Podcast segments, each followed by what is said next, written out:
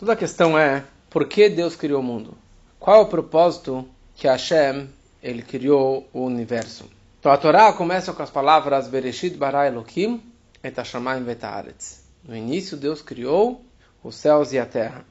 E a palavra Bereshit começa com Beit, que representa duas intenções, dois propósitos que Deus criou o mundo. Criou o céu e a terra para a Torá, que é chamado o início do pensamento divino, e para o povo de Israel, que é chamado o início do seu reinado, que aliás está ligado com o dia de hoje, o dia de Beit Sivan, 2 de Sivan, que quando há 3.331 anos, Deus falou, vocês serão para mim um reinado de sacerdotes e um Goi Kadosh, um povo sagrado. Então quer dizer, o propósito que Hashem criou o mundo foi para trazer uma, para ter uma morada para si neste mundo inferior. Dirá Betartonim, uma morada para ele nesse mundo inferior. E como que ele vai concretizar esse objetivo? Que é essa ideia do Matan Torah, essa que é a ideia da outorga da Torá agora de Shavuot, que estamos nos aproximando, isso vem através do estudo da Torá. Isso vem através que o povo de Israel, que é um reinado de sacerdotes, e um Goi Kadosh, um povo santo, eles vão trazer Hashem para dentro desse mundo material. Quer dizer, o objetivo não é para que eu curta a vida, mas sim para trazer essa santidade para dentro desse mundo material. Em outras palavras, cada Yodi ele é um Sheliach de Hashem. Ele é um mensageiro de Hashem. Ele tem uma missão nesse mundo. Você não nasceu para simplesmente por acaso. Você está nesse mundo por uma missão superior. Você tem a força e você tem todas as ferramentas para conseguir concretizar essa missão nesse mundo material. Em outras palavras, está escrito que da mesma forma que o mundo não existe sem norte, sul, leste, oeste, assim também o mundo não existe sem o povo de Israel. O propósito do Bnei Israel nesse mundo é de iluminar o mundo, de iluminar essa escuridão, de iluminar esse mundo cruel. cruel. E nada por acaso. Nada por acaso. Você está aqui para fazer uma missão. E por isso que existem várias e várias histórias de pessoas que não fizeram sua missão na vida. Eles tiveram que voltar novamente para esse mundo, para mais uma vida, para conseguir realmente cumprir essa sua missão. Qual é a minha missão? Eu não sei exatamente qual é a minha missão. Poucas pessoas sabem, ou alguns tzadikim sabem indicar para a pessoa qual é a missão dela nessa vida. Mas você tem uma missão. E a pergunta é: qual é o meu objetivo na vida? Minha missão eu não sei, mas qual que é o meu objetivo principal da minha vida? Qual que é o meu foco principal nesse mundo? Por que, que eu estou aqui embaixo?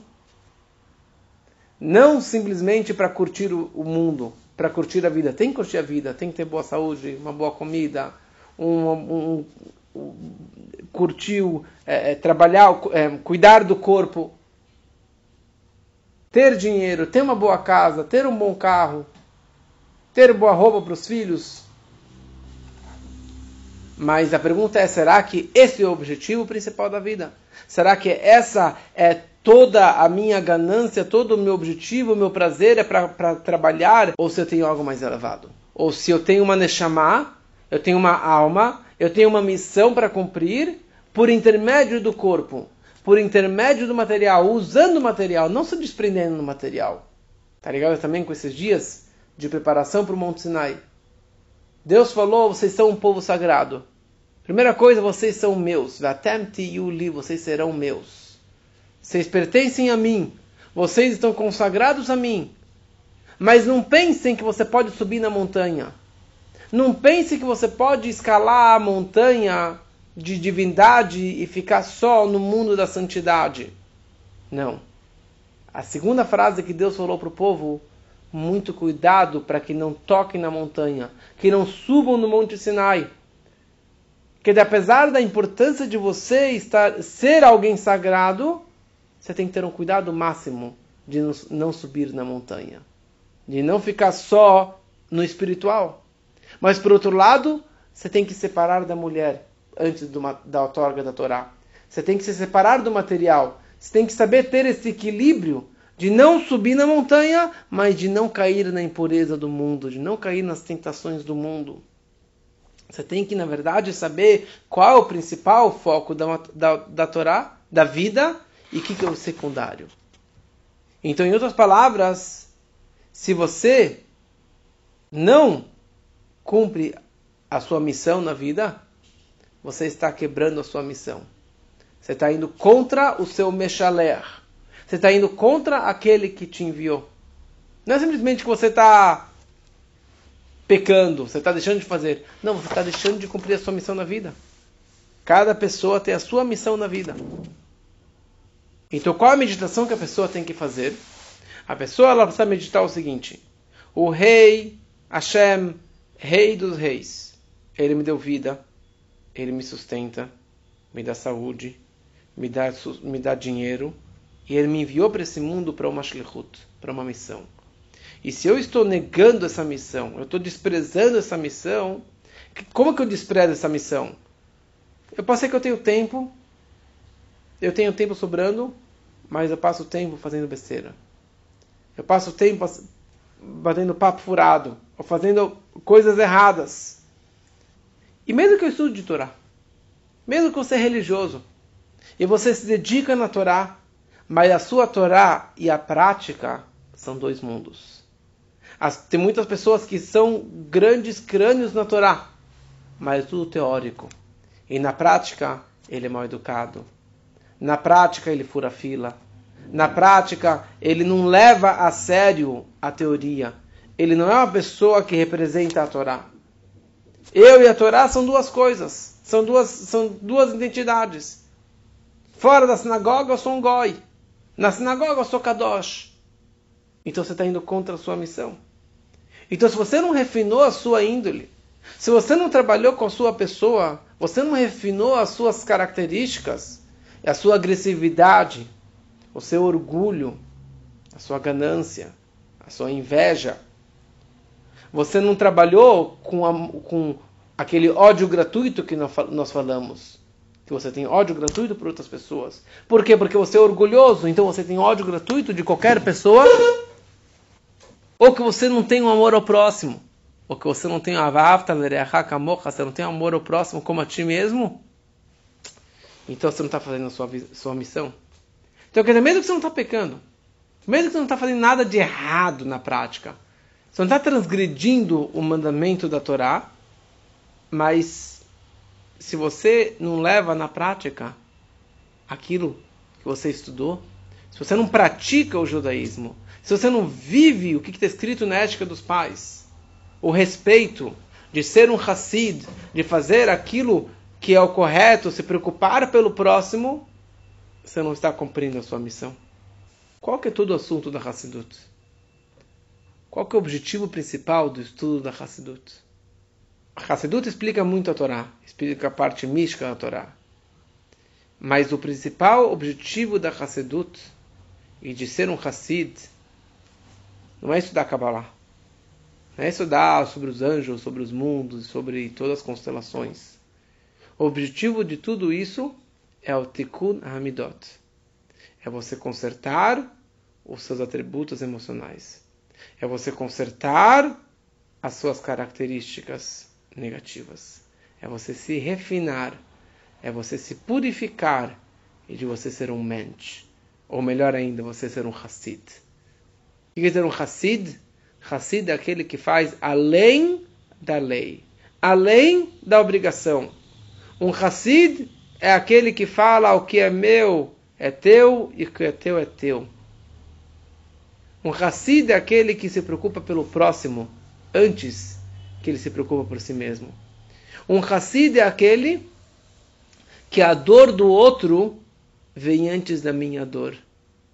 A alegria do outro é superior à minha alegria. Isso que é um Hassid. E o principal objetivo da Hassidut, o principal objetivo do que o Alter Rebbe e todos os Rebbes investiram tanto na Hassidut, é exatamente para você ter a preocupação pelo próximo, de você querer ajudar o próximo, mas de verdade. Então, quanto mais você estuda Hassedut, isso se grava, grava no seu pensamento e você começa a viver dessa forma. Então, com todo esse pensamento e com toda essa teoria, o Rebbe continua aqui no discurso falando que quando você tem algum problema na sua vida, na minha vida particular, quando eu tenho algum pepino na minha vida particular, eu não vou ficar sofrendo. Porque talvez eu mereço isso. Porque talvez eu não me comportei, eu deixei de fazer a minha missão na vida, e por isso está vindo, vindo, tá vindo umas, uns lembretes lá de cima, olha, se comporte, se refine, faça aquilo que você deveria ter feito, que as coisas vão melhorar. Agora, sobre a desgraça do outro, o que, que eu tenho que fazer? Julgue favoravelmente. Sobre o problema do outro, eu não posso fazer esses tipos de cálculos. Ah, bem feito. Quem mandou você ter feito tal coisa? Sabe por que, sabe por que ele morreu? Ou sabe por que ele apanhou? Sabe por que ele perdeu dinheiro? Por causa disso e daquilo. É muito fácil você julgar o outro. É muito fácil você jogar praga para o outro porque ele fez ou deixou de fazer. Sobre os meus problemas, não adianta chorar. Sobre o problema dos outros, eu posso chorar sim, mas eu não posso julgar. Julgue qualquer pessoa favoravelmente. Eu tenho que olhar para o outro e falo, Coitado. Olha os pais que ele teve. Olha a educação que ele teve. Olha onde que ele nasceu. Ele não tinha dinheiro para estudar numa escola melhor. Ele não tinha comida em casa. O pai dele tem problemas. Então por isso que ele é assim. Ele não tem culpa. Mas sobre si mesmo, você pode ter essa autocrítica. Mas sobre o próximo, você tem que sofrer pela dor do outro. Eu tenho que chorar pela dor do outro. Tenho que fazer um teilim, mais um salmo, e dar mais cá. Eu te falei a história do Benjamin e do Yosef, dos dois irmãos. Benjamin e Yosef, que ficaram sem se ver durante tantos anos. Quando que finalmente José, Yosef, ele revela para os irmãos, eu sou Yosef, que vocês me venderam como escravos, como escravo. E eu sou hoje aqui o vice-rei do Egito. A Torá descreve, estou falando para você agora, o discurso que eu falei no meu bar mitzvah uns aninhos atrás. Esse é o discurso que eu falei no meu bar mitzvah em Jerusalém, no hotel Leve Jerusalém. Ali eu falei exatamente esse discurso. Quando Yosef e Benjamin, os dois irmãos de pai e mãe, filhos de Yaakov e Rachel, se reencontraram, está escrito Vaipol al Tzavrei Binyamin Achiv Vayevka. Yosef ele caiu nos pescoços do Binyamin, o seu irmão, e chorou. E o Binyamin chorou no pescoço do Yosef e chorou. O que, que eles estavam chorando? E por que pescoços? e pescoço no singular e no plural. Porque está escrito que Yosef, ele viu, ele avistou que no futuro, por profecia, ele enxergou que no lote de terra do Benjamim em Israel seriam construídos o primeiro e o segundo templo. E ele avistou que esses dois templos seriam destruídos. Então Yosef ele estava sofrendo pela desgraça do templo destruído no território do seu irmão. Eu sinto muito, meu irmão. Eu estou sofrendo por você. E por outro lado, eh, Benjamin enxergou que no lote de terra do Yosef seria construído o templo de Shiloh, um templo que estava em Israel, templo móvel, que ficou lá acho que 300 anos e pouco. E ele enxergou que esse templo também seria destruído. Então Benjamin estava chorando por esse um templo, por isso no singular, no pescoço do Yosef. A pergunta é, por que cada um está chorando pelos tsures do outro? Por que cada um está sofrendo pela desgraça do próximo? Sofra sobre o seu. Chore sobre os seus problemas. Por que chorar pelo problema do irmão? Chore sobre o meu problema. Sobre o seu problema. E não do, do seu irmão. É razão para você para você chorar pelo próximo e não chorar sobre si mesmo? Está explicado isso, assim que eu falei uns aninhos atrás no meu bar mitzvah, sobre os seus problemas, não adianta chorar. Quando que eu tenho um problema em casa, eu tenho que arregaçar as mangas e trabalhar. Se eu vejo que meus filhos, meus netos vão brigar, e por isso que o templo vai ser destruído, então não adianta ficar chorando. Vai trabalhar. Arregaça as mangas. Vai educar seus filhos da melhor forma possível. Se não tem dinheiro, vai procurar emprego. Se não tem mulher, vai, vai procurar. Vai atrás. Não adianta ficar chorando. Sobre os meus problemas eu tenho que rezar e rezar e trabalhar e trabalhar. Porque na hora que você chora, você se acomoda. Ai, que pena. If I was a rich man. Vai trabalhar. Mas sobre o problema do seu irmão, sobre o problema alheio, eu não, eu não consigo te ajudar. É o seu problema. Que você que tem que resolver. É o problema na sua família. Você que tem que ir ao médico. Você que tem que procurar Parnassá. Você que tem que resolver o problema da sua família. O que, que eu posso fazer por você, meu irmão? Eu posso rezar por você. Eu posso chorar por você. Eu posso pedir misericórdia divina por você, mas não mais do que isso. Lindo, né? Sobre os meus problemas, Yosef estava trabalhando, mas quando ele viu o problema do irmão, ele estava chorando pelo irmão, porque esse é o melhor que eu posso fazer por você. Ter pena e tentar te ajudar da melhor forma possível. Mas na prática, quem que tem que resolver é você. Então por isso, um verdadeiro irmão ou um verdadeiro amigo é aquele que sente a dor do próximo. Ele sente a necessidade do outro. E às vezes o seu amigo não precisa te ligar para falar: olha, as coisas não estão legais. Você sentiu que ele está ausente, você sentiu a dor dele, você viu no sorriso dele que estava sofrido. E quando seu irmão, seu amigo está feliz, tem um casamento, tem uma festa, uma conquista, tem que ser a minha alegria. E o problema é quando que eu não sinto a dor do outro. Quando que eu, o problema do meu amigo não é o meu problema. Quando que a dor do meu pro... quem que é o problema aqui? O problema sou eu. Eu sou tão orgulhoso.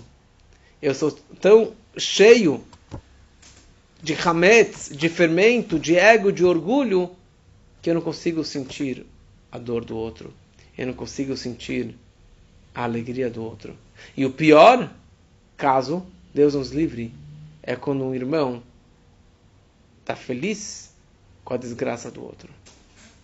Esse ódio gratuito, que infelizmente existe muito. E principalmente entre o nosso povo. Existe e existe mesmo. Você é muito triste, mas sabe por que, que o Rebbe escreveu, o Rebbe anterior escreveu esse discurso? Sabe qual foi a razão que ele escreveu esse discurso aqui? por causa das brigas, das discórdias, principalmente entre os ortodoxos. Mas hoje em dia também continua. Infelizmente continua também. Então a gente acha que tem isso aqui só no mundo goi, mas no goi kadosh também tem isso. Mais ou menos, mas existe isso ainda no dia de hoje. E olha só que incrível. O primeiro Beit HaMikdash foi destruído e o segundo Beit HaMikdash foi destruído. Qual é a razão que o primeiro templo foi destruído? Primeiro, foi destruído por três razões: por idolatria, por relações proibidas e por assassinato entre irmãos. Os piores três pecados. Aquela situação que se você tem a opção de morrer ou de pecar, você tem que optar em morrer. Esses foram os três pecados que trouxeram a destruição do primeiro templo. Porque o segundo templo foi destruído por um ódio sem sentido, por um ódio gratuito. O que significa que esta uma razão que destruiu o segundo templo equivale às três primeiras razões da destruição do primeiro templo. Quer dizer, um ódio gratuito pesa tanto quanto idolatria, relações proibidas e assassinato. Olha só a seriedade, o peso, a gravidade desse ódio gratuito. E a questão é assim: o templo foi destruído. O primeiro templo foi destruído, o segundo templo foi destruído. E quando Deus falou para construir o templo, ele falou: Façam para mim um santuário e eu vou pairar dentro de vocês, no plural. Façam um santuário e eu vou pairar dentro de vocês. Quer dizer que dentro de cada Yudi, Yudi, dentro de cada judeu, judeu, ele tem um santuário dentro de si. Ele tem um microcosmo. Quer dizer, dentro da minha vida, na verdade, eu tenho a obrigação e a oportunidade de construir uma morada para Hashem dentro da minha vida. Esse é, é o meu objetivo. Então o templo foi destruído, mas na minha vida particular, no meu templo particular, eu tenho essa, esse potencial e essa missão de construir, de reconstruir o meu lar interno. Como? Amor ao próximo. Tirando esse ódio gratuito, tirando a briga, tirando a inveja, que isso através de trabalho, que isso você cultivando, tirando o seu orgulho, que você consegue realmente reconhecer o próximo e ter um verdadeiro amigo. Que isso que a gente vai falar na próxima aula do porquê de um grande amigo. Qual que é o valor e a importância de um verdadeiro amigo na nossa vida.